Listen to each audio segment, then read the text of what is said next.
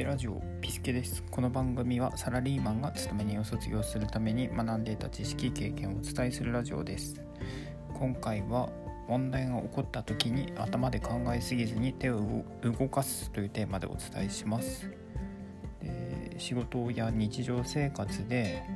ま、やらかしたなとかこの問題に手をつけるの忘れていたとかっていう場面あると思います。でそんな時にまあどうしようとか何とかしなければなっていうことを頭でいろいろと考えますがそういったその時の状態っていうのは問題解決の方法を考えているのではなく思考停止になっています。でそういった場合にどうしていけばいいのかっていうのを今日はお伝えしたいと思います。でまずそもそもなぜ思考停止になるかっていうことですがそれは起こっている問題を直視したくないためというのが理由です。でまあどうしようとかこのまままだとまずいって思っている間っていうのは、まあ、いかにも何か考えてるような風に見えますが結局は慌てふためいているだけで解決に向かっていません。ということでじゃあどうしたらいいのっていうところですが、まあ、手を動かしましょうというのが解決策です。でまあ考えてるだけだと思考停止になっています。であれこれ考えてないで、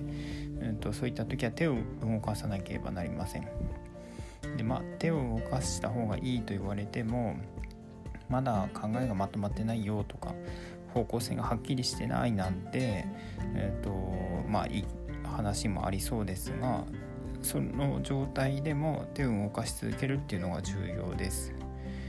で、まあ、手を動かすって言っても具体的に何をするのっていうところですが、うんとまあ、一番いいのは紙に書くメモをするっていうのがいいと思います。うん、と考えてることを紙に書くと文字にする過程で頭が整理されますし、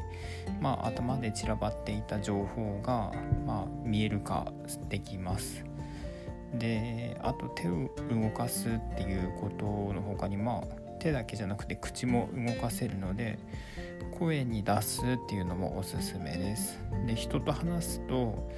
まあその人に伝える過程で頭が整理されることも多々あります。でということで、うんと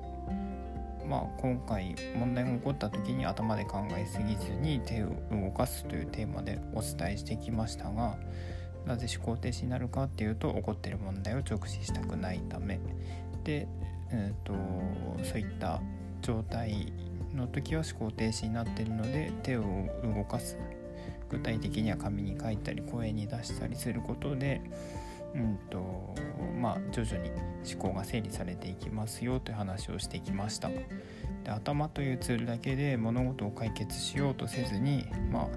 手とか口とか動かせるところはとにかく動かすことで物事の解決に近づいていきますということで今日はここまで。